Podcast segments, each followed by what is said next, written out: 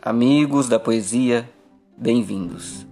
É sempre um prazer compartilhar com vocês os textos que produzo. E hoje eu quero declamar um grito para a liberdade, um desabafo e um chamado para a leitura.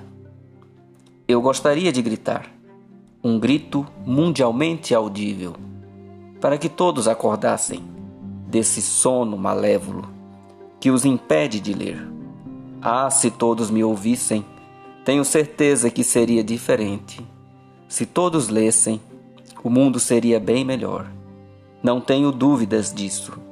Os preconceitos seriam desfeitos, a arrogância seria diluída, a ignorância derreteria como gelo no fogo. Estou sufocado, quero gritar. Ver esse entorpecimento me irrita. Lutarei com todas as minhas forças e com quem tiver ao meu alcance para que se converta. Serei um missionário representando a literatura. Estou em busca de neófitos. Eu os persuadirei enquanto puder. Exortarei-os com todas as minhas forças. Utilizarei todos os argumentos possíveis para convencê-los. Não terei descanso enquanto não os ver lendo. Nossas crianças estão presas. Nossos pais estão presos. Nossos avós estão presos nas grades da insciência. Somente a leitura, com suas diversas faces, pode libertá-los. A ignorância pode ser herdada, mas o conhecimento também, e com ainda mais repercussão.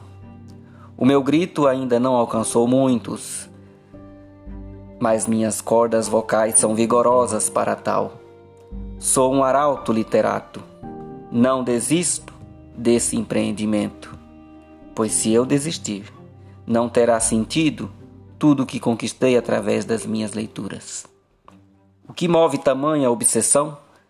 A certeza de que depois que essas pessoas tornarem-se viciadas em leitura, os outros vícios não terão mais espaço.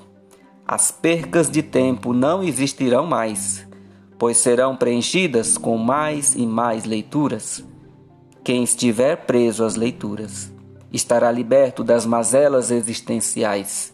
Quem era solitário no mundo físico passará a ter inúmeros amigos em diversos mundos, em diversos contextos. Quando meu grito atingir o mundo, provavelmente não estarei mais aqui mas assim como o brilho da estrela caminha mesmo ela estando morta, tenho certeza que esse grito não será sufocado. E outros que, como eu, adoram a leitura, não pararão de gritar. Viva a leitura!